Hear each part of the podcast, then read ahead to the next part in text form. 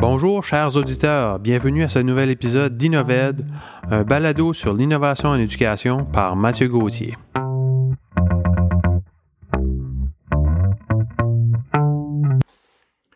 Bonjour tout le monde, merci d'être avec nous. Donc, euh, depuis le dernier épisode, il y a eu beaucoup de mouvements au, sein de, notre groupe euh, Facebook et aussi euh, sur notre plateforme Twitter. Donc, sur Facebook, on a des nouveaux abonnés. Donc, j'aimerais souhaiter la bienvenue à Monette Sonia Burns, Madame Nathalie Carey, Charlene Richard, Sylvie Blain, Pierre Clavet, Debbie Beliveau. Donc, merci de faire partie du groupe. Puis, merci de nous accorder de votre temps pour nous écouter. Euh, sur Twitter, on a plusieurs nouveaux abonnés, donc euh, Rachel Ward, euh, Brigitte, Evelyne Prévost, encore M. Pierre Clavet qui s'est abonné sur Twitter aussi, Nadia RS. Donc, merci tout le monde qui nous écoute, qui prennent le temps de, de nous écouter dans cette dans ce balado. Donc, c'est une idée qui est partie un peu sur un coup de tête. Donc, en janvier, je, me disais que ça pourrait être intéressant de discuter avec des intervenants en éducation.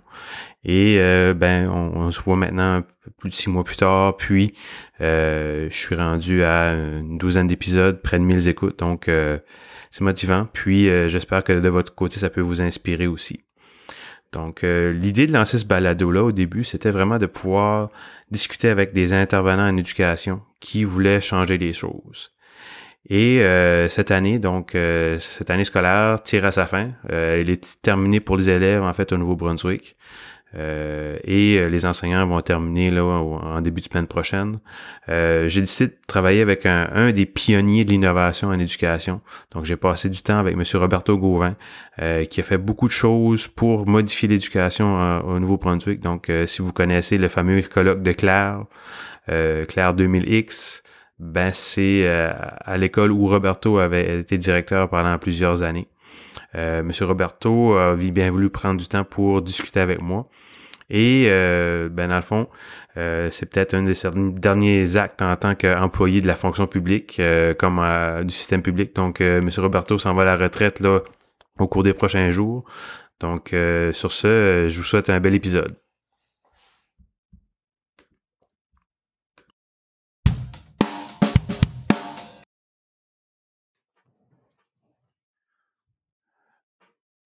Donc, bonjour tout le monde, bienvenue à cet épisode. Je suis maintenant en présence de M. Roberto Gauvin. Donc, Roberto, merci d'avoir accepté mon invitation. merci, Mathieu. Euh, Roberto, pour, pour nos auditeurs qui peut-être ne te connaissent pas, euh, peux-tu nous parler un peu de ton projet de vie carrière et comment il a évolué au fil du temps? Ben, écoute, moi, je suis, euh, je suis enseignant à la base, donc je pense que que, que, que, je suis de cœur un enseignant de toujours. Donc, euh, j'ai un parcours assez intéressant dans le sens que lorsque que j'ai fini ma formation à l'Université de Moncton, euh, j'ai eu la chance de travailler en immersion dans la région de Saint-Jean. Puis, après un an et demi, moi, ma mon, mon domaine de formation en éducation, c'était au niveau de la mathématique, la science. j'ai eu la chance d'avoir un emploi en sciences, en immersion à Winnipeg au Manitoba. Donc, euh, j'ai quitté pour, pour le Manitoba. J'ai travaillé là une dizaine d'années. Et puis, euh, par la force des choses, euh, ça l'a apporté que, que j'ai eu la chance de finir euh, un genre de, de certificat post-bac, une maîtrise. il y a eu une ouverture dans la région ici, dans la région d'Edmundston, à Claire. Et puis, on cherchait un directeur au centre d'apprentissage du Haut-Madawaska. Donc là, j'ai eu la chance de postuler. J'ai eu l'emploi. Donc, j'ai été directeur à cette école pendant environ 18 ans. Et puis, les deux dernières années, ben, j'ai eu la chance de travailler pour Cyber Nouveau-Brunswick. C'est un organisme maintenant à but non lucratif qui fait la promotion de la cybersécurité euh, dans les écoles. Puis moi, je travaillais surtout avec les écoles francophones. Puis euh, Roberto, justement, dans ton poste que tu as occupé à, l'école de Claire, dans le fond, euh, tu as parlé, cette école-là est reconnue internationalement, puis tu as été le directeur de cette école-là. il y a eu beaucoup de changements quand du moment où tu es arrivé jusqu'à où est-ce qu'elle est aujourd'hui. Euh, peux-tu nous parler un peu comment tu t'es pris pour faire évoluer cette école-là? Où est-ce qu'elle est rendue maintenant? Puis euh, comment c'était peut-être au début quand tu es arrivé? Puis de comment tu as pris ça pour amener ça à, où est-ce qu'elle est maintenant? Ben, tu vois, moi, je suis arrivé euh, à l'an 2000 exactement. Et puis, il euh, faut dire qu'il y avait eu des changements avant que j'arrive aussi. Donc, c'était une école euh, nouvelle à ce moment-là. Elle avait été construite en 97. Et puis, pour pouvoir construire cette école-là, on avait fermé quatre écoles de village. Donc, évidemment, dans la population, dans les villages autour, les gens étaient peut-être pas très contents au départ, mais on a fait la promesse, ça c'était avant que j'arrive, on a fait la promesse euh, que, que, le centre d'apprentissage serait une école différente, une école dont les gens seraient fiers. Et puis, euh, lorsque je suis arrivé, moi, en, en 2000, euh, c'était un peu le mandat qu'on m'a proposé, dans le sens qu'on voulait vraiment une école qui était différente. Donc, de là, le nom qui est, qui est déjà différent au départ, centre d'apprentissage, là, ça vient dans la foulée des Learning Centers aux États-Unis. Et puis, à ce moment-là, je me rappelle, on parlait d'école sans papier, on, on on voulait faire l'utilisation de, l'informatique euh, euh, à tous les jours et tout ça. Donc, on a toutes sortes de projets. Et puis, euh, donc, donc moi, quand j'arrivais, le, le tapis ou le, ou le terrain était déjà préparé pour, pour pouvoir innover. Puis, ce que je me rappelle, c'est que en tout cas, moi, je crois beaucoup que le premier contact avec nos élèves est très important en septembre. Ben, je croyais aussi que le contact avec mes, avec mes enseignants, avec les membres du personnel de l'école était très, très important. Donc, la première journée, euh, une des premières journées qu'on s'est rencontrés comme ça, euh, on a été faire du canot. Donc, euh, on a pris une journée au complet, on a été faire des descentes de canaux, on a été à Poinegamo, qui est une base de plein air, et puis on a pris le temps de, de bâtir des liens. et puis, je te dirais que, que pour moi, euh, la clé du succès euh, du centre d'apprentissage du haut pendant plusieurs années, ben, c'est la contribution euh, individuelle mais collective de chaque personne qui, travaillait à cette école-là. Donc, c'était une école où, on a développé ensemble vraiment une, belle vision de ce qu'était devait être l'apprentissage. Puis on a travaillé ensemble à, développer cette vision-là au cours des années. Donc euh, on a été chanceux évidemment dans notre parcours. On, a eu des gens qui ont cru en nous. Euh, on a des organismes qui nous ont qui nous ont aidés. Euh, on a travaillé fort. je pense qu'on a mérité tout ce qu'on a réussi à faire. Mais moi je te dirais un des plus beaux souvenirs que je vais avoir de l'école d'avoir travaillé à l'école à Claire, c'était l'engagement des gens, l'engagement des élèves, l'engagement de la communauté. Donc, c'était très, très euh, euh, nourrissant de pouvoir travailler dans cette école-là chaque jour.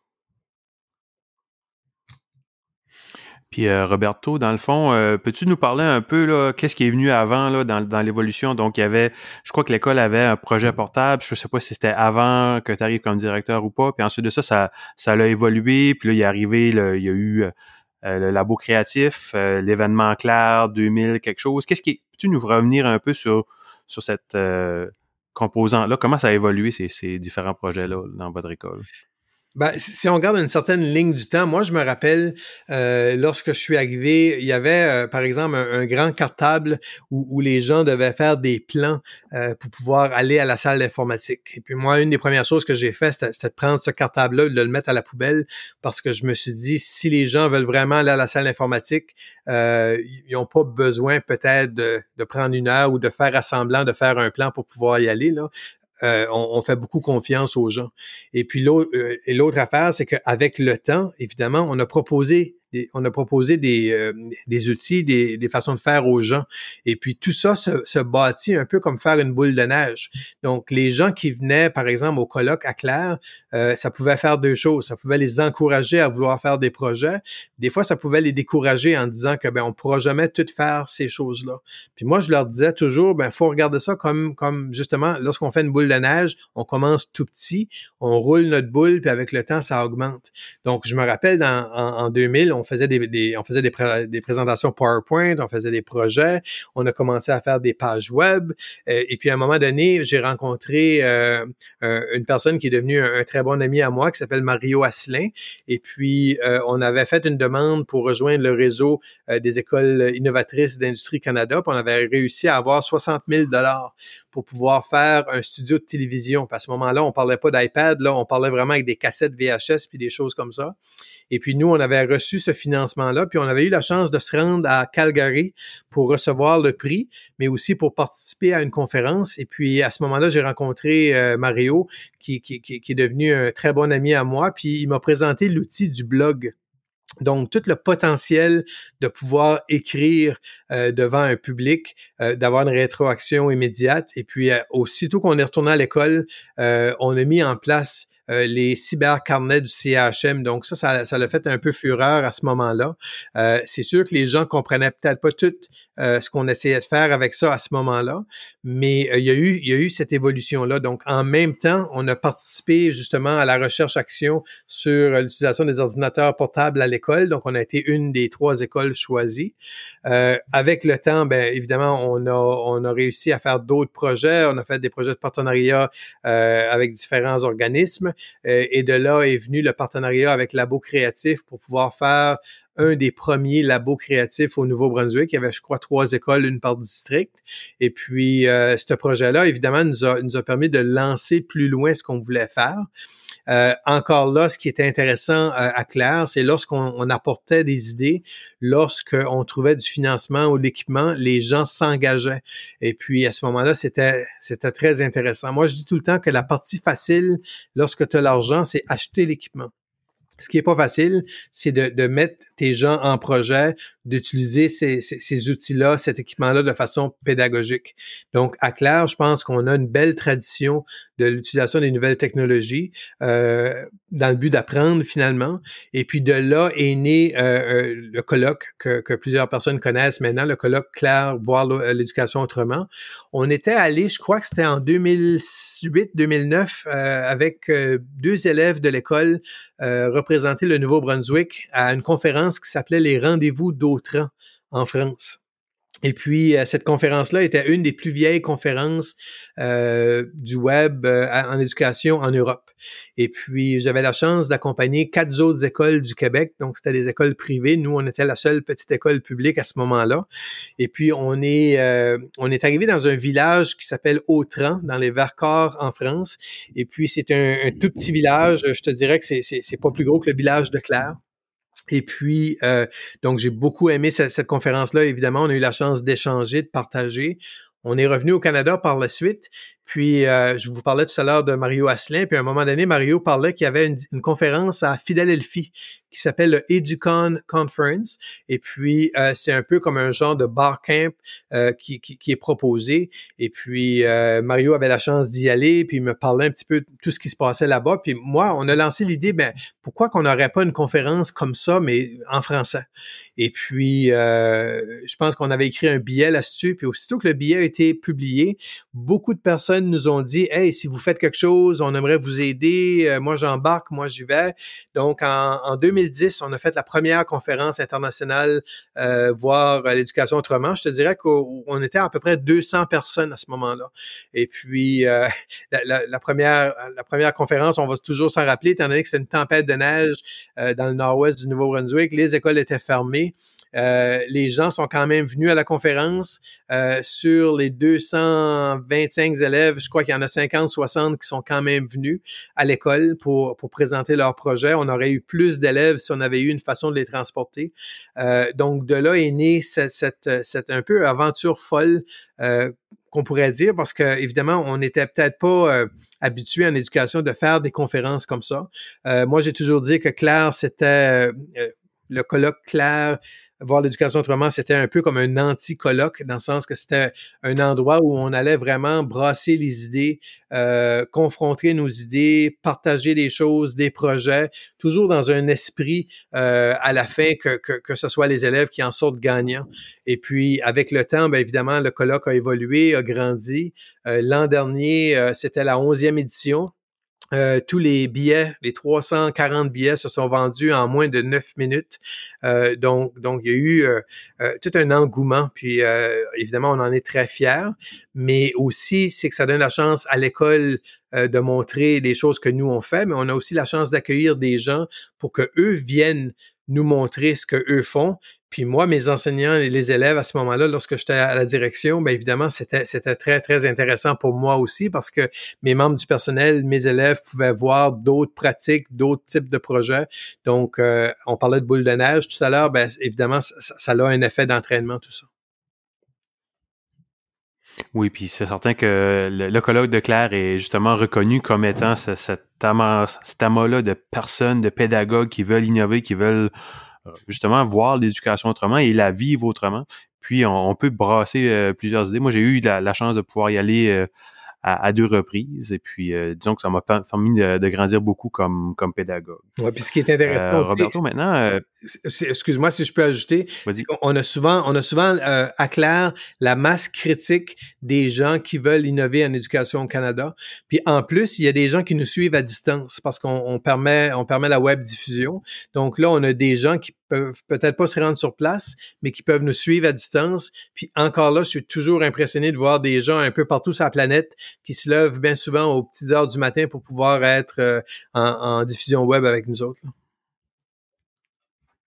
C'est ce que j'ai dû faire cette année parce que mon, fils avait j'avais un engagement avec mon fils qui avait un tournoi de hockey, donc j'ai pas pu y assister, mais c'est vrai que c'est toujours plaisant de pouvoir euh, savoir que c'est difficile de, manquer cet événement-là, mais au moins si on peut voir qu'on est une certaine partie, euh, c'est toujours rassurant. Puis c'est bien que c'est gagnant dans gagnant. Dans le fond, votre colloque est, est rempli. Et puis, ben, il y a d'autres personnes qui peuvent en, profiter. Oui. Euh, Roberto, maintenant, euh, à ton avis, là, quelle est la recette pour créer une révolution pédagogique dans une école? Tu en as parlé un peu, mais qu'est-ce qui seraient les, les incontournables, les choses qu'il faut absolument, là, les clous sur lesquels il faut marteler? Écoute, moi je te dirais que euh, il faut peut-être arrêter de parler de vouloir faire une révolution, c'est-à-dire il faut peut-être juste essayer de faire ce qu'on devrait faire normalement euh, en éducation. Euh, je pense qu'on est tout de suite dans un dans une époque où, où on cherche la solution, on, on cherche le gourou, on cherche la personne qui va venir nous expliquer comment le faire, on cherche la recette, on cherche, je veux pas dire la façon facile, mais on, on cherche une façon de pouvoir présenter à nos jeunes une éducation, on va dire, de qualité. Puis, euh, étant donné qu'on cherche, ben évidemment, on, essaye des choses, il y a des choses qui fonctionnent et des choses qui fonctionnent pas. Euh, on a tendance des fois peut-être à baisser les bras rapidement, dans le sens que s'il y a quelque chose qui fonctionne pas, on a tendance à dire ben ça marche pas pour nous autres ou, c'est c'est pas quelque chose qu'on que, que, que, nous on devrait faire. Donc, il faut que, que les gens comprennent que enseigner, euh, être capable de d'apprendre, c'est pas nécessairement facile. Puis moi, je disais souvent euh, aux, gens avec qui je travaillais que c'est pas parce que c'est difficile qu'on va pas le faire. Et puis, évidemment, faut se donner du temps pour faire ça, faut se donner des conditions aussi. Donc, moi, mon travail à la direction, ça a toujours été de permettre de créer un climat euh, propice à, à, innover. Donc, euh, évidemment, si on veut innover puis ça prend du matériel, ben moi, mon travail, c'était de trouver le matériel. Si on a besoin du temps pour apprendre à faire telle chose, ben moi, mon travail à la direction, c'était de trouver du temps pour que les enseignants puissent euh, recevoir la formation. Et puis, tout ça, ce climat-là qu'on essaye d'instaurer, souvent les gens vont peut-être voir ça comme je veux pas dire une perte de temps, mais ils vont dire ben, on avance moins vite lorsqu'on fait ça. Puis moi, je me dis oui, c'est vrai, on avance peut-être moins vite maintenant, mais on, va avancer beaucoup plus vite après, lorsqu'on aura la formation, les outils, puis on, aura le savoir de comment le faire. Et puis le problème en, éducation, lorsqu'on veut innover, c'est que souvent euh, il faut prendre des risques. Et puis ça, ben, prendre des risques, eh évidemment, ça fonctionne bien quand on travaille dans un milieu qui permet la prise de risques. Mais lorsqu'on travaille dans une organisation ou pour des gens qui, qui, qui veulent qu'on prenne des risques, mais qu'on se fait taper sur les doigts lorsqu'on se trompe, les gens apprennent rapidement que on, on, va, on va pas prendre de risques ici parce qu'on va se faire taper dessus. Donc, moi, je pense qu'il faut créer, puis si tu me demandais la chose la plus importante dans une école, c'est de créer une culture organisationnelle qui va permettre justement la prise de risque, l'innovation l'engagement des gens, euh, tout ça passe aussi par, par la confiance. Donc, il faut faire confiance à nos professionnels. Ils sont les personnes qui sont capables de prendre les bonnes décisions. Et puis, euh, on voit toutes sortes de mouvements passer dernièrement là, qui, qui, me dérangent un petit peu, mais encore là, c'est des gens qui font des choix avec euh, probablement avec avec leurs habiletés ou avec leurs connaissances en pensant qu'ils vont réussir à, à, forcer le changement. Puis Michael Fullen a toujours écrit sur le sujet en disant qu'on on peut pas mandater le changement. C'est-à-dire que le changement va venir quand les gens vont y croire puis ils vont y participer. Donc euh, ça, ça se fait pas à coup de graphique ou à coup de bâton. Là. Il faut, il faut vraiment donner la chance aux gens de s'épanouir, euh, de faire toute cette recherche-là, de, de, de, de, faire des erreurs. Parce que souvent, dans notre société, on n'accepte pas beaucoup de faire des erreurs. On, voit ça comme, comme quelque chose de négatif. Moi, je vois ça comme une occasion incroyable d'apprentissage de faire des erreurs. Et puis, c'est une des raisons, par exemple, que le labo créatif, ça fonctionne tellement bien avec les jeunes c'est que c'est justement un espace où qu'on leur permet de faire des erreurs. On leur permet de brancher des fils, des lumières, faire des robots. Ça fonctionne des fois, des fois ça fonctionne pas. Puis, puis c'est pas la fin du monde. Puis tu reçois pas une évaluation ou un échec par rapport à ce que tu as fait. Tu as, essayé de prendre des risques, de faire des choses. Puis moi, je pense que la vraie innovation en éducation va passer là le jour où les gens vont être en mesure de prendre ces décisions-là par eux-mêmes. Puis là, je parle pas de prendre n'importe quelle décision. Là. Évidemment, on prend les décisions pour que les jeunes puissent apprendre, euh, que les jeunes puissent se développer, que, que les jeunes puissent euh, être autonomes. Euh, puis évidemment, ça va avec avec avec des apprentissages formels. On a besoin d'apprendre à lire, à écrire, on a besoin d'apprendre à compter. Mais il y a tellement plus de choses qu'on a besoin d'apprendre qu'on dirait que, que on voit ça peut-être parce qu'on n'a pas le temps ou on le fera lorsqu'on aura du temps, mais ça va jamais arriver.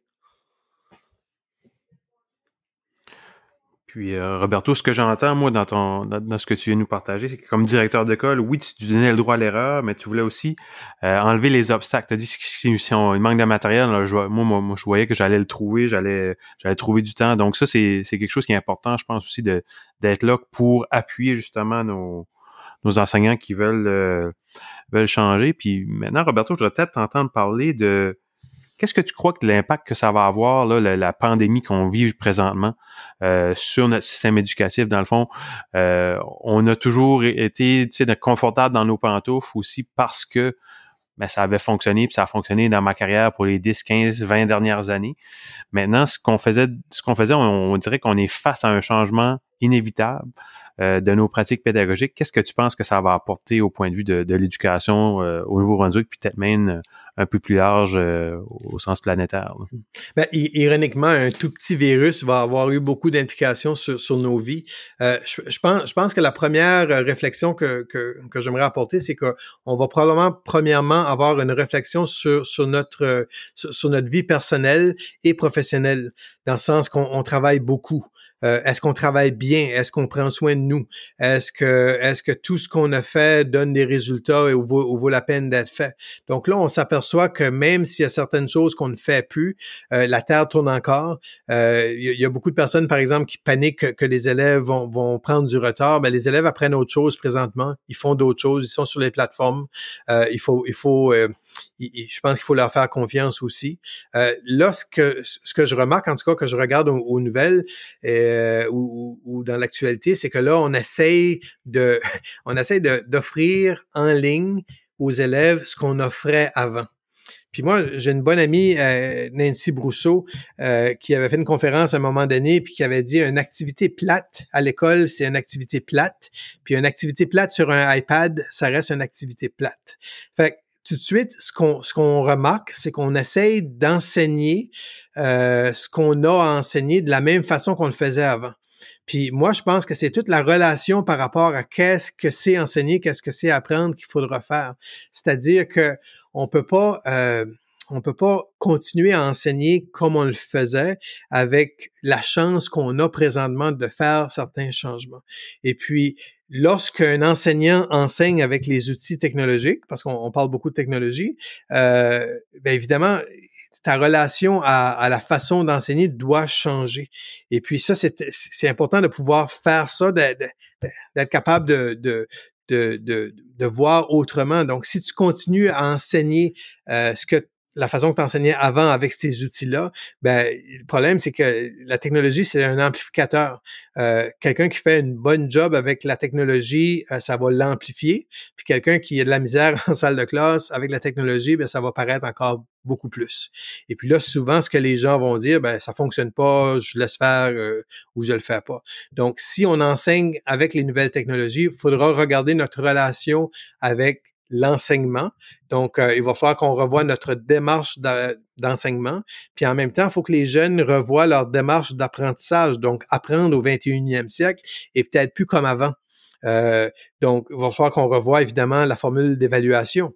Euh, tout de suite, les gens, les gens paniquent un peu dans le sens qu'on on va noter ça comment, les jeunes, on va leur remettre des bulletins comment? Ben, moi, la question que je demanderais, c'est on a-tu besoin de remettre des bulletins? Euh, il y a des gens qui vont dire oui, il y a des gens qui vont dire non. Euh, je pense qu'il y a tout ce débat-là qui va être important d'être fait. Et puis, évidemment, euh, souvent on dit il y a des jeunes qui oublient avant le test, il y a des jeunes qui oublient après le test. Moi, moi, ma démarche d'enseignant, c'est pas nécessairement enseigner pour que les jeunes se rappellent par cœur de plein d'affaires. Il y a des choses qui sont importantes à se rappeler, oui, mais moi, ce que je veux, c'est vraiment outiller les jeunes euh, à prendre leur place, à être capable de chercher ce qu'ils veulent trouver, être capable de se débrouiller, être capable de communiquer avec les gens, de s'exprimer, de comprendre ce qu'ils lisent. On le voit tout de suite avec le phénomène des fausses nouvelles. Euh, on a beaucoup, beaucoup de travail à faire de ce côté-là. Euh, évidemment, euh, du côté des enseignants, ben, c'est un peu déstabilisant parce que là, on se sent peut-être pas en contrôle. Mais justement, lorsqu'on travaille dans une culture organisationnelle qui est pas basée sur le contrôle, mais qui est basée sur la confiance, à ce moment-là, c'est beaucoup plus simple, c'est beaucoup plus facile aussi. Donc, il faut que les que les enseignants revoient leur rôle. Puis je vous dis pas que ça va être facile, mais il faut qu'il faut qu'on le fasse. Il faut qu'on voit aussi le, la façon qu'on va enseigner, c'est-à-dire que la, notre vision de la salle de classe, est-ce que c'est encore un local dans une école, dans un village, à un certain endroit, ou est-ce que la salle de classe maintenant peut être une, une classe ouverte sans mur euh, et puis que l'élève peut se connecter euh, d'un peu partout sur la planète. Euh, on parle de, l'école alternative ironiquement, l'école alternative, c'est peut-être l'école qu'on devrait avoir à tous les jours. Et puis, euh, cette forme d'éducation-là où on permet aux jeunes de choisir euh, ce qui les intéresse, de se mettre en projet. J'ai eu la chance à l'automne de rencontrer Mark Prinsky, où lui préconise une approche où, on met les jeunes en charge de, trouver des solutions aux problèmes du monde, où on les met, par exemple, à, à chercher des solutions pour régler des problèmes de pollution moi, c'est dans le genre de monde que je veux vivre plus tard. C'est-à-dire qu'il y a des gens qui vont travailler à trouver des solutions aux problèmes pas des gens qui connaissent par cœur des réponses de maths puis de français. on n'est plus là comme système d'éducation, en tout cas, on devrait plus l'être. Et puis, euh, lorsqu'on parle de ça aux gens, mais évidemment, on, on, nous regarde comme si on a trois têtes. Mais puis encore là, je suis pas en train de dire que c'est pas important d'apprendre à bien écrire puis à bien compter. Au contraire. Mais lorsque tu es dans, dans une situation de, de, de, résoudre des problèmes, de trouver des projets, ben, c'est pas long que tu apprends euh, à réaliser que oui, ça va être important pour moi de pouvoir lire l'information puis de comprendre. Il faut, je pense, le, plus gros défi, et puis euh, en tout cas, je sais qu'il y en a plusieurs, mais un des gros défis tout de suite, d'après moi, c'est que l'école pour les jeunes ne fait, peut-être plus de sens. Dans le sens que les jeunes vont venir à l'école, ils vont faire ce qu'on leur demande de faire, ils vont être gentils, ils vont bien écouter. Euh, mais aussitôt que la cloche sonne puis qu'ils retournent à, leur, à, leur maison, à leur foyer, ils font autre chose, bien souvent. Et puis, euh, je pense qu'on a beaucoup de questions, nous, les adultes, à se poser par rapport à, est-ce que l'école euh, fait sens pour les jeunes? Moi, je ne le pense pas tout de suite. Là. Je pense, je pense qu'on a beaucoup de travail à faire de ce côté-là. C'est intéressant, Roberto, de t'entendre parce que de par mon rôle que j'ai dans mon, travail, j'ai beaucoup ce genre de. J'ai beaucoup de pression. Je ressens beaucoup de pression dernièrement à, proposer une, formation. Puis c'est essentiellement les, les, mêmes réflexions que j'ai que toi. Dans le fond, on n'a pas le choix de changer d'éducation. Puis moi, je vois la pandémie comme une occasion de justement sauter peut-être deux ou trois ou quatre pas de l'avant au lieu d'en faire un petit. Oui, mais il faut, il faut faire euh, attention. Dans, justement cet apprentissage-là, puis aider nos élèves. Oui, mais il faut faire attention de ne pas aller trop vite. Oui. Il faut faire attention aussi de, de, de, le faire pour les bonnes raisons. Dans le sens que si, comme j'ai dit tout à l'heure, si on le fait pour continuer à enseigner comme on enseignait avant. Euh, je regarde par exemple certains ministères de l'éducation où proposent des banques de sites web. Euh, je, je sais pas là, mais il n'y a pas beaucoup d'adultes qui vont s'asseoir dans une banque de sites web et les regarder un par un pendant plusieurs journées. Non? Donc, donc ça c'est une façon peut-être de voir la technologie dans le sens que c'est pas, on parle pas ici d'accéder à des pages web. On parle, on parle en essayant à un autre niveau, de, collaborer, de partager, de créer des choses en ligne, de, de, de communiquer avec des personnes. Donc, les outils du web peuvent faire beaucoup plus qu'aller sur Google ou euh, offrir euh, offrir euh, Microsoft Word et des choses comme ça. Donc, il faut, il faut vraiment amener ça à un autre niveau. Puis le problème, c'est que beaucoup d'adultes ne le voient pas, ça. Et puis, euh, quand je disais tout à l'heure, faut, faut, faut donner un sens à l'éducation, ben, il faudra que nos outils web euh, soient utilisés à cette fin-là, c'est-à-dire de donner un sens à ce qu'on veut que nos jeunes apprennent, et que nos jeunes fassent à l'école. C'est exactement, dans le fond, ces outils technologiques-là ont tellement de potentiel pédagogique qu'il faut pas juste se, limiter à faire ce qu'on appelle la substitution, dans le fond, euh, de nos apprentissages, de nos activités d'apprentissage avec ces outils-là. Il faut amener ça à un autre niveau. Euh, Roberto, maintenant, euh, je voudrais peut-être parler avec toi de... Vas-y. Je vais, je, vais, je vais éditer ça. Ah non, c'était juste ça. Il faut juste emmener ça à un autre niveau. Là.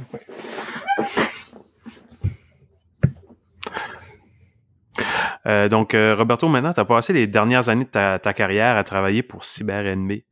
Euh, dans le fond, j'ai eu, la réflexion au début quand j'ai appris que tu avais, accepté cet emploi-là, puis je vais la reposer pour on pourra approfondir le sujet, mais qu'est-ce que la, la cybersécurité peut apporter à notre système éducatif?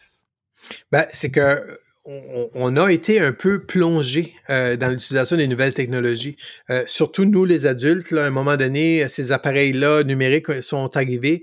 Puis il n'y a pas beaucoup de monde qui ont, qui ont eu la chance, ou il n'y a pas beaucoup de monde qui ont pris le temps de nous expliquer ce qu'on peut faire avec ça, mais aussi les dangers. Et puis là, on remarque qu'il y a une recrudescence au niveau des problèmes de cybersécurité un peu partout sur la planète. Je pense qu'il n'y a pas une journée dans les médias qu'on n'entend pas parler d'un incident au niveau de la cybersécurité. Et puis, l'autre problème, c'est que au Nouveau-Brunswick, euh, on a un organisme qui s'appelle CyberNB qui veut, qui veut créer un, endroit euh, pour accueillir justement les entreprises au niveau de la cybersécurité pour euh, excusez, pour, pour, pour, faire en sorte que ces gens-là peuvent puissent venir travailler au Nouveau-Brunswick. Le problème qu'on remarque, c'est qu'au Nouveau-Brunswick et ailleurs, il manque des gens qui travaillent dans le domaine de la cybersécurité. Donc, à ce moment-là, ça, ça veut dire qu'il faut commencer plus tôt. Il faut commencer dès l'école euh, élémentaire à, faire connaître la cybersécurité aux jeunes, euh, à, les, à, faire comprendre un petit peu ce que ça peut faire, qu'est-ce que ça peut ne pas faire aussi. Puis, on veut, euh, on espère que, que, que les jeunes, peut-être, puissent, certains jeunes en tout cas, puissent se développer un projet de vie carrière euh, en cybersécurité. Euh, ce qu'on s'aperçoit, c'est qu'il y a beaucoup, beaucoup de jeunes qui ont cette intérêt-là. Moi, j'ai la chance de le voir souvent lorsqu'on fait un peu partout dans la province nos cybercauseries. Il y a toujours une clientèle d'élèves qui se présentent, puis ils connaissent beaucoup, beaucoup de choses. Tantôt, je parlais que, ça fasse un sens. Là. Pour beaucoup de jeunes, la cybersécurité, ça fait un sens. Et puis euh, aussi apprendre à apprendre à se protéger. Puis on l'apprend pour l'école, mais on l'apprend pour notre vie personnelle aussi. Donc, euh, si, je reviens à ta question, ben, les enjeux de tout ça, c'est faire en sorte qu'on soit des citoyens avertis. Euh, veut développer la littératie numérique et puis on veut évidemment se protéger. Puis les organismes, les entreprises veulent aussi se protéger, c'est-à-dire d'avoir des gens qui travaillent pour eux euh, et qui ont des bonnes pratiques euh, qui sont cybersécuritaires. Puis Roberto, peut-être pour préciser un peu, peux-tu me faire la distinction entre la cybersécurité et la cybercitoyenneté? Ben écoute, la cybersécurité, je te dirais que c'est peut-être plus mécanique un petit peu. C'est peut-être plus dans, dans la façon qu'on qu'on va faire pour se protéger. C'est plus dans au niveau du au niveau du vocabulaire lorsqu'on parle de maliciel, lorsqu'on parle de, de tests d'intrusion et des choses comme ça. Tandis que la, la cybercitoyenneté, bien évidemment, c'est de faire une utilisation judicieuse de, des, des, outils, des plateformes, de, de, de ce qu'on a à notre disposition pour en faire un bon usage. Et puis, évidemment, des fois, on, on peut faire des bons usages euh, parce qu'on fait des choix. Des fois, on peut faire des mauvais choix aussi. Puis des fois, on peut justement faire des choses parce qu'on ne sait pas la différence entre les deux. Donc, euh, on, on, veut vraiment ici éduquer les gens euh, à faire les meilleurs choix possibles, à demeurer cybersécuritaire cybersécuritaire de, de, de, façon à se protéger. Puis aussi, on veut, on veut faire en sorte que les gens fassent des bons choix lorsqu'ils vont utiliser, par exemple, telle ou telle plateforme. Parfait. Ben, merci beaucoup, Roberto, pour ton temps et nous avoir partagé un peu ce que tu as fait pour ta belle carrière. Puis moi, je te souhaite euh, de, continuer de travailler dans le monde de l'éducation, mais peut-être euh, à temps partiel euh, lorsque tu prendras ta retraite. Ben, merci, Mathieu. C'est super gentil.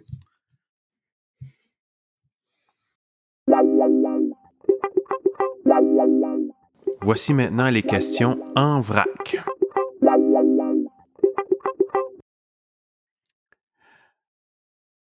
Quel apprentissage as-tu fait que tu aurais aimé avoir eu au début de ta carrière? Ben, je te dirais que après toutes ces années, lorsque je regarde euh, à l'arrière, je pense que ce qui est important, c'est d'avoir une bonne base en psychologie, apprendre à connaître les gens, comment les gens travaillent, euh, comment travailler avec ces gens-là, comprendre un petit peu leurs besoins.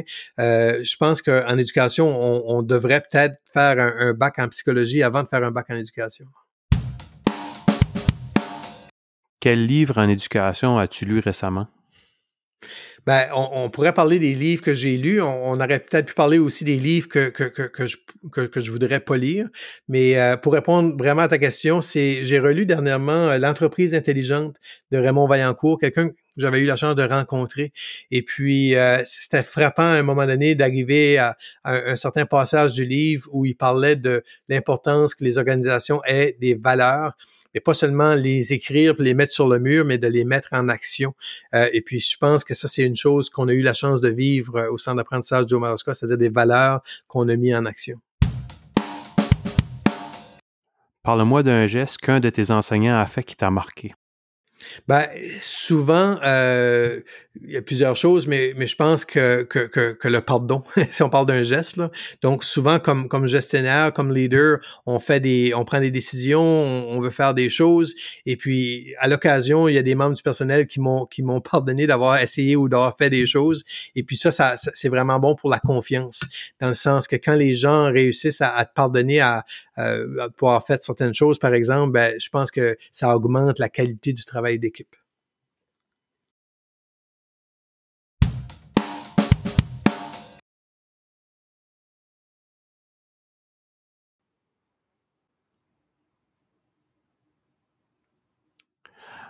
À ton avis, quel est le rôle de l'école?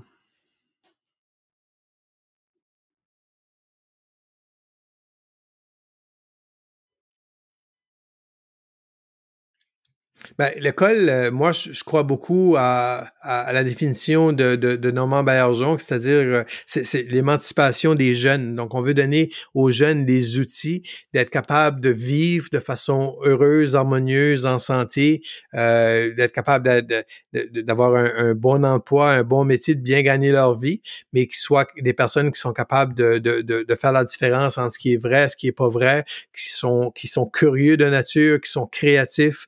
Donc euh, l'éducation, pour moi, c'est un peu une combinaison de tout ça.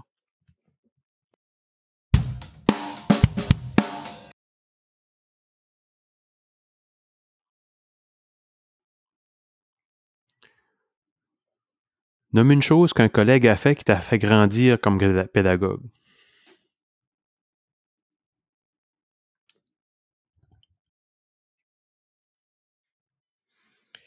Euh, souvent, euh, les enseignants, ou puis là je parle d'enseignants, ça peut être des directions aussi, des fois on n'ose pas dire ce qu'on pense. Euh, et puis moi, comme, comme leader, c'était important à un moment donné d'entendre des choses que je devais entendre. J'ai tout le temps dit qu'un leader, c'est pas c'est pas qu'est-ce qu'il aimerait entendre, c'est qu'est-ce qu'il doit entendre. Donc souvent les collègues qui qui m'ont aidé le plus, c'était vraiment ceux et celles qui me donnaient vraiment le fond de leur pensée, euh, dans dans une façon respectueuse évidemment, qui le faisaient dans le but d'améliorer l'organisation, l'école, ce qu'on essayait de faire. Et puis euh, souvent les gens qui osent euh, dire ce qu'ils pensent. Euh, moi, en tout cas, je trouve ça très valorisant.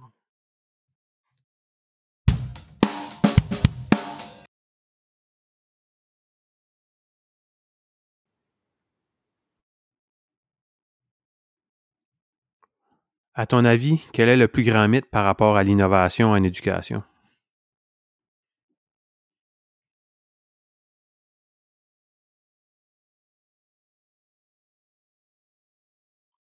Ben, on, l'a vu récemment euh, au niveau au niveau des nouvelles, on a souvent l'impression que acheter l'équipement, euh, ça va ça va régler le problème.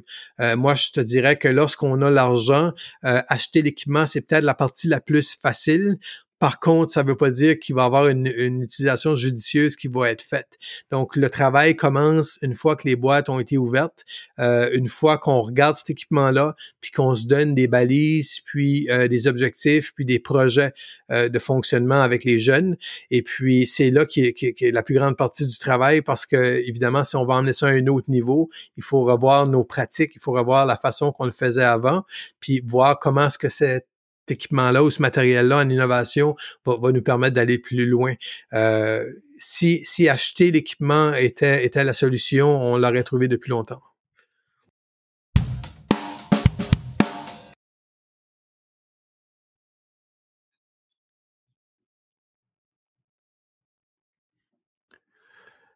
Quel adjectif décrit le mieux ton expérience éducative lorsque tu étais élève?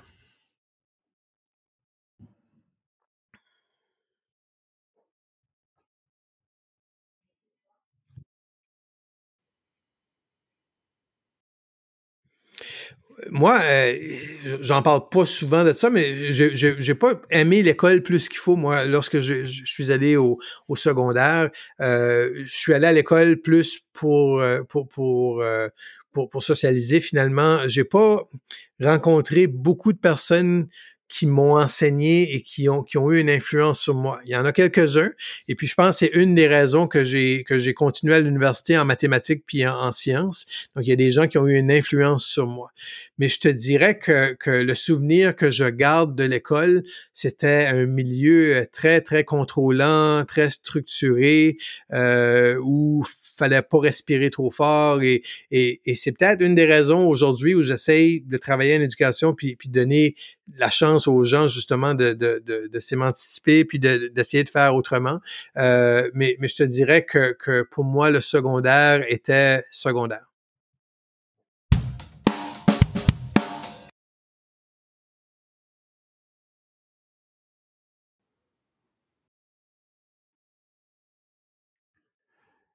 Quelle expression as-tu apprise ou comprise récemment? C'est sûr qu'on on a l'impression qu'en éducation, on, travaille, puis souvent on ne voit pas le fruit de nos efforts parce que on, pense euh, avoir une influence sur des gens qui vont, sur des jeunes qui vont grandir puis qui vont devenir adultes plus tard.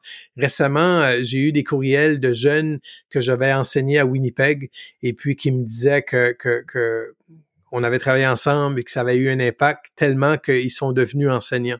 Donc, je te dirais qu'on réalise probablement pas assez ou pas souvent qu'on a vraiment un, impact. On a, on a cette chance-là, nous les enseignants, d'avoir un impact sur des gens. Euh, et puis c'est cet impact-là peut avoir un effet pour, pour le restant de leur vie. Donc, je pense qu'il je pense que c'est précieux.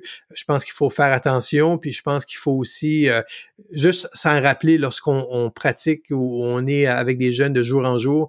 Il faut juste se rappeler que, que, que ce qu'on va faire aujourd'hui va peut-être avoir un impact pour le reste de la vie de, de ces jeunes-là.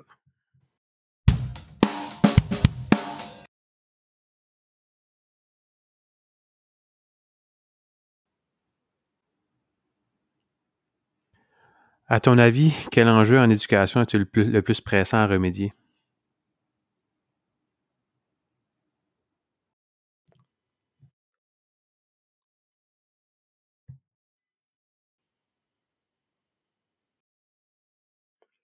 Ben, tout de suite, euh, je, pense, je pense que ça dépend où, où, tu demeures sur la planète, évidemment.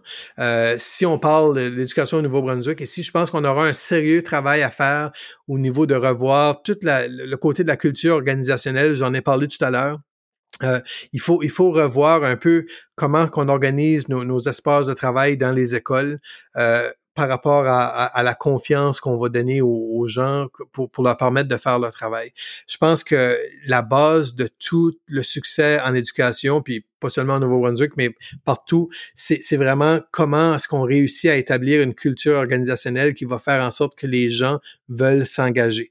Je parlais avec les jeunes, il faut que ça fasse un sens, mais il faut que ça fasse un sens pour les enseignants aussi. Donc, lorsque, par exemple, on fait de l'évaluation à outrance, ben, pour les enseignants, souvent, ça fait pas de sens. On va le faire quand même parce qu'on est dans une culture où qu'on doit, euh, on doit rendre des comptes, mais est-ce que ça sert vraiment l'élève? Donc, c'est des questions euh, qui sont un petit peu euh, qui sont importantes qu'il faudra se poser.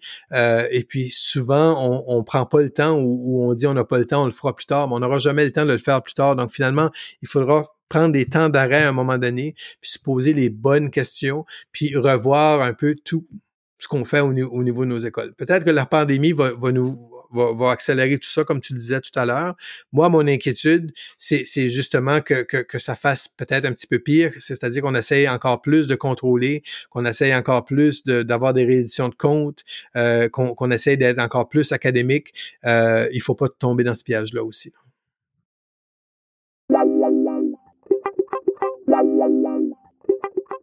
Et c'est maintenant le temps de vous présenter notre outil technopédagogique.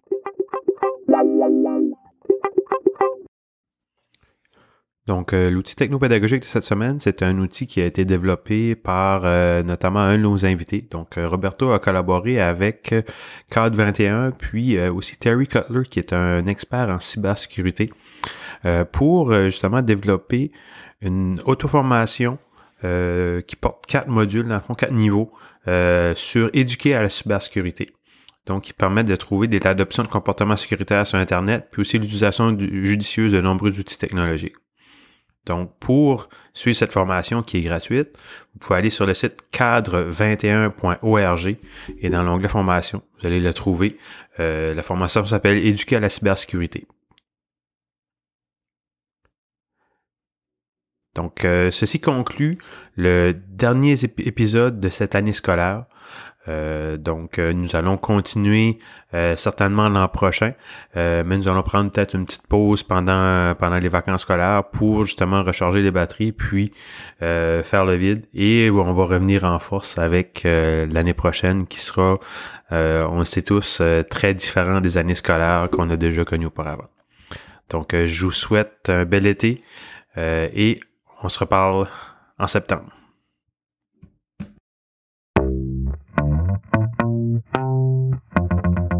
Voilà, c'était tout pour cet épisode. Je vous remercie pour votre écoute. N'hésitez pas à me contacter pour me partager votre rétroaction. Vous pouvez le faire sur Twitter, soit sur le compte de la balado à commercial balado ed ou sur mon compte personnel à commercial matgoats m a t g a u t h s. De plus, n'hésitez pas à vous abonner à cette balado. À la prochaine.